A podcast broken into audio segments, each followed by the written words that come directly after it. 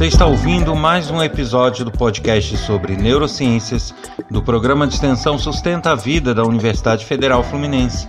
Eu sou Adriano Freitas, pós-graduado em neuroaprendizagem, especialista em neuropsicologia clínica. Neste episódio, vamos falar sobre o Brasil e a educação. Onde estamos errando?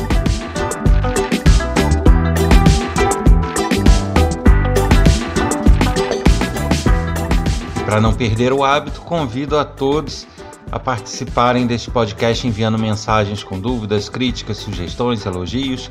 As mensagens podem ser enviadas para o e-mail podcast@sustenta-vida.com ou através do WhatsApp código 22 1003. Convido também a visitarem o meu site www.adrianofreitas.com para terem acesso a vários outros materiais, links para canal de YouTube, com aulas, palestras e bastante informação acerca dos meus projetos e das neurociências.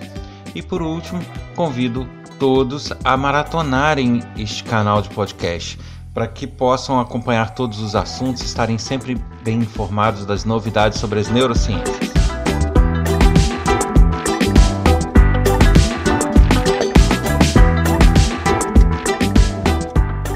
O assunto é o Brasil e a educação. Onde estamos errando? Na verdade, esse episódio ele vai abrir uma série de discussões. Eu pretendo fazer aí uns três ou quatro episódios onde eu trato especificamente desse assunto, dos problemas que o Brasil tem enfrentado com a educação. A gente pode perceber através das avaliações internacionais de aprendizagem, como por exemplo o exame de PISA, que o Brasil não sai das últimas posições do planeta justamente porque tem algo errado. Então, é, se fala muito que o Brasil avançou, que o Brasil avançou, avançou, tem inclusão. De fato, tem leis de inclusão fantásticas, tem vários avanços aí perceptíveis, mas eu pergunto: que avanço é esse que não se reflete em resultado? De que adianta a gente avançar, avançar, avançar e não ver nenhum progresso em comparação aos outros países e vermos nossos alunos cada vez piores em análise crítica, em interpretação de texto, em cálculos. Então, que avanço é esse? Será que realmente estamos avançando? Precisamos fazer essa autocrítica. Eu falo isso no plural porque são assuntos que envolvem o profissional de educação, professor, mas também envolvem toda a estrutura educacional e familiar. Não adianta termos uma estrutura educacional de primeiríssima qualidade, com tudo certinho, se em casa as coisas não, não andam bem. Então, todo o trabalho vai por terra, justamente pelo fato de não haver essa integração entre família, escola e profissionais de educação. Então, por isso, eu resolvi trazer esses questionamentos para todos. E eu deixo claro aqui que a gente vai tratar em uns três episódios sobre educação, mas aí a pessoa pode falar: não, mas eu não, não me interesso por educação, me interesso por trabalho, me interesso por outros assuntos onde a neurociência pode estar inserida. Mas pensem um pouquinho: todos nós precisamos em algum momento aprender. Uh, aprender coisas novas no trabalho, na nossa vida pessoal, mudar a nossa rotina. Então eu penso que sejam assuntos bastante interessantes sim, para que a gente possa discutir e refletir e seguir cada vez melhor com a aprendizagem. Bem, é, já é meio que um consenso de que há um erro é, no trato da educação no Brasil. Até porque todos os índices internacionais que avaliam a educação colocam o Brasil numa das últimas posições. Um bom exemplo disso é o exame de PISA, que é um exame internacional feito com os principais países, é, promovido pela OCDE, e que faz um acompanhamento, um mapeamento da educação pelo mundo, né? Esse mapeamento ele envolve questões específicas e também a educação como um todo. E não é novidade que o Brasil está sempre lá nas últimas posições do exame de PISA. Aí eu, eu lanço aquela famosa pergunta, né? Se estivéssemos de fato avançando na educação, permaneceríamos sempre lá? Se houvesse de fato algum avanço significativo, como tentam afirmar, a gente já não, não, estaria nessas últimas posições. Mesmo que não fosse uma coisa repentina de mudar de um, né, de um PISA para o outro, mas estaríamos com algum avanço. E curiosamente, foi divulgado há um tempo atrás, eu não vou lembrar exatamente quanto tempo, foi divulgado pelo governo brasileiro, pela imprensa brasileira, que o Brasil, ah, o Brasil melhorou no exame de PISA, melhorou em matemática, melhorou nisso, naquilo. Só que não.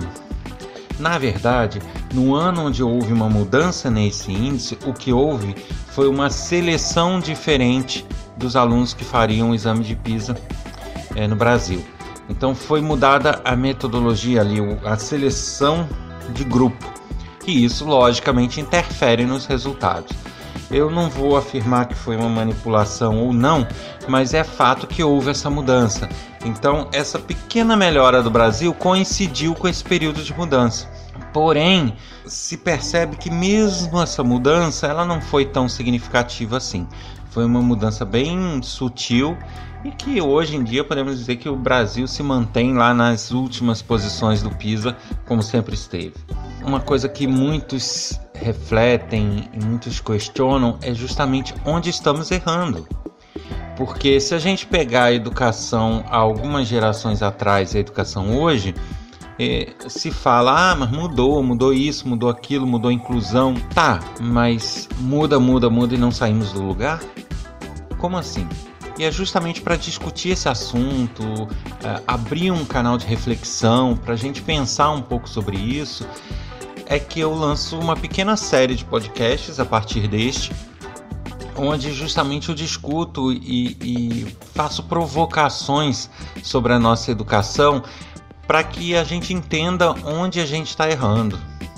Eu falo a gente é, porque eu considero aí um erro, é, um erro geral, um erro de todos. É, quando eu falo em erro de todos, eu incluo aí profissionais de educação, mas de forma nenhuma ao contrário do que se faz, eu não coloco tudo nas costas deles. Eles não são responsáveis por tudo na educação, apesar de parecer.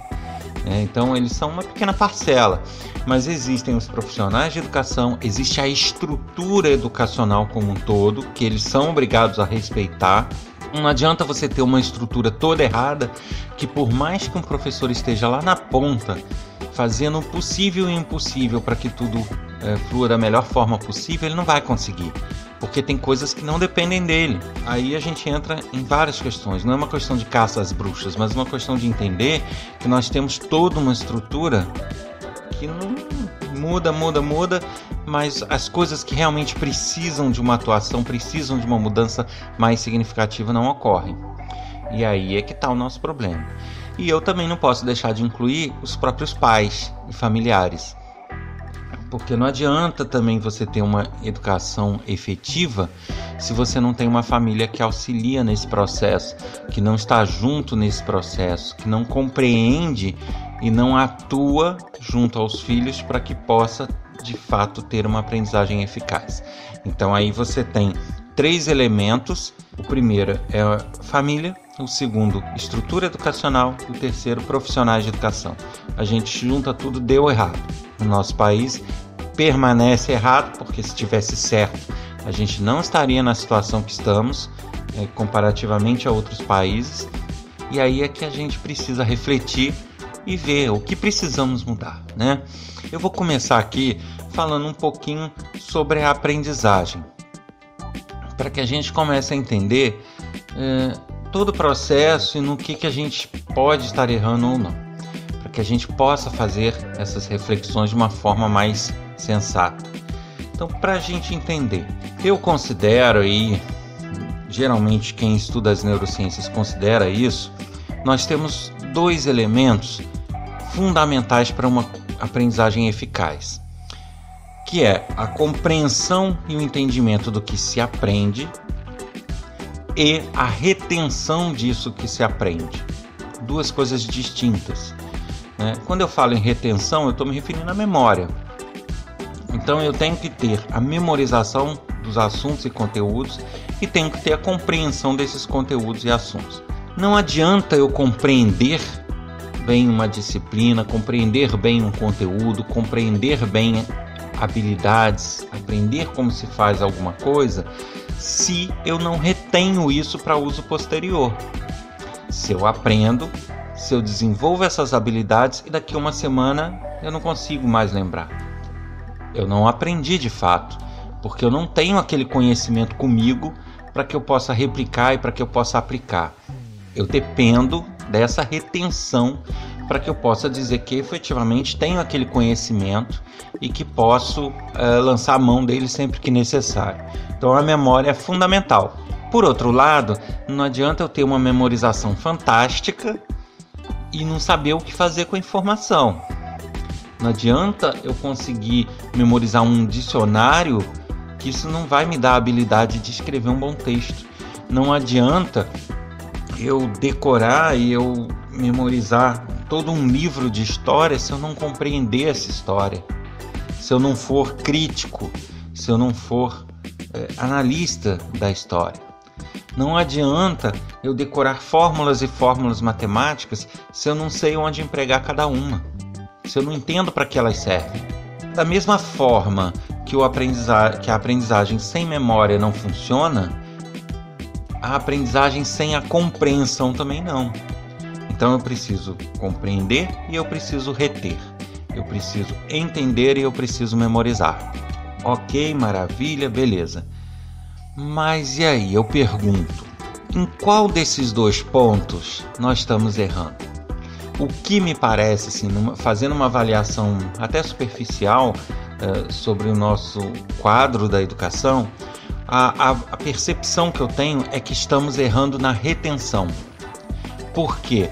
É, eu vejo professores fazendo verdadeiros malabarismos em sala de aula para explicar para os alunos, contextualizar uh, os conteúdos educacionais para que eles compreendam o que está sendo dito.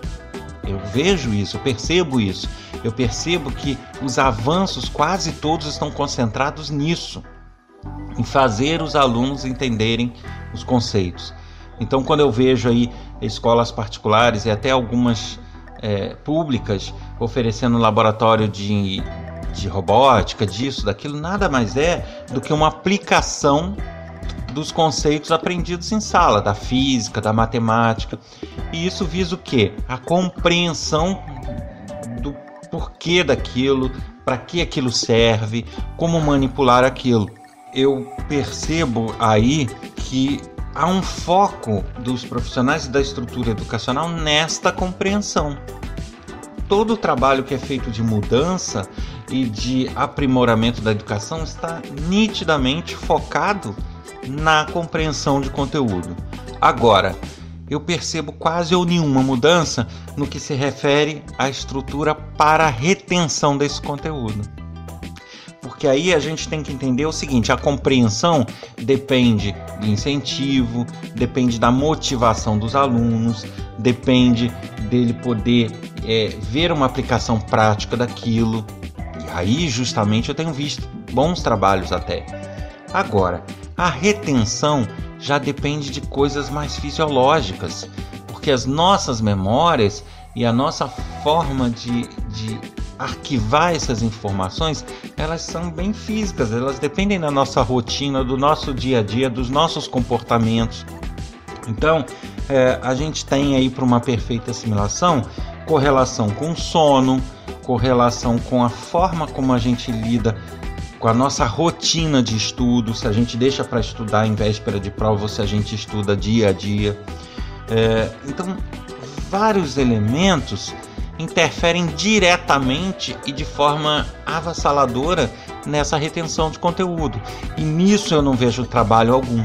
As pesquisas já apontam que a gente tem alunos que são matutinos, que são vespertinos, ou seja, que têm horários de sono e de eficiência para aprendizagens diferentes uns mais na parte da manhã, outros mais na parte da tarde. E o que, que eu vejo? Nenhum trabalho do horário de estudo em relação às necessidades de cada indivíduo. Não é feito um levantamento, uma classificação de grupo e daí aplicação de horários específicos nesses grupos. Não é feito. A gente depende de um sono eficaz. O professor pode, na casa da criança ver como que está o sono dele, se ele está respeitando o biorritmo dele, se ele está dormindo cedo ou tarde de acordo com a necessidade dele? Não pode. Isso é tarefa de quem? Da família. Isso tem sido visto? Não. É, a gente tem um aumento nos diagnósticos de transtornos e na, a, na definição de que um aluno tem ou não transtorno com base na eficiência. O é, que, que eu quero dizer com isso? Está muito fácil você culpar, entre aspas, um transtorno. Perdemos nosso foco. Nós, é, quando temos um problema com o aluno, é mais fácil a estrutura educacional e os pais culparem um transtorno do que trabalharem para que a melhora ocorra. E é isso que eu tenho visto. Uma, um, um, super diagnóstico de transtornos, uma supervalorização, uma superestimativa, onde a gente tem muitos diagnósticos que são equivocados em função da necessidade de justificar um fracasso.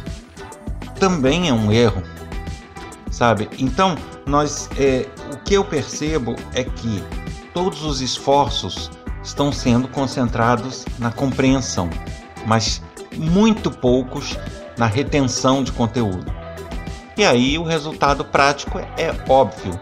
Você pega um aluno do sexto ano, do sétimo ano, ele não sabe dizer ou responder coisas a respeito do ano anterior. Como assim? Ele passou um ano estudando certos assuntos, chega no ano seguinte ele não consegue saber de nada? Então, para onde foi esse conhecimento? Ele reteve? Não, ele não reteve. E aí vários fatores, como eu já falei, né, que são sono e tal, mas vários fatores também dentro da escola interferem nessa retenção. Um deles é justamente, vai ter um episódio sobre isso, são as avaliações, as provas. Né? É, não adianta eu ter uma prova para avaliar o conhecimento do aluno e informar ele dessa prova, dar todos os meios para que ele faça a prova naquele dia, informar, explicar, lembrar. Não adianta. Se eu quero de fato avaliar as capacidades de alguém, essa avaliação ela tem que ser feita de sopetão, sem que ele saiba. O simples fato dele saber que dia é essa prova favorece que ele utilize memória de curto prazo, estudando de véspera ou minutos antes da prova, só para passar na prova. E aí a gente tem alunos que estudam para a prova e não estudam para aprender.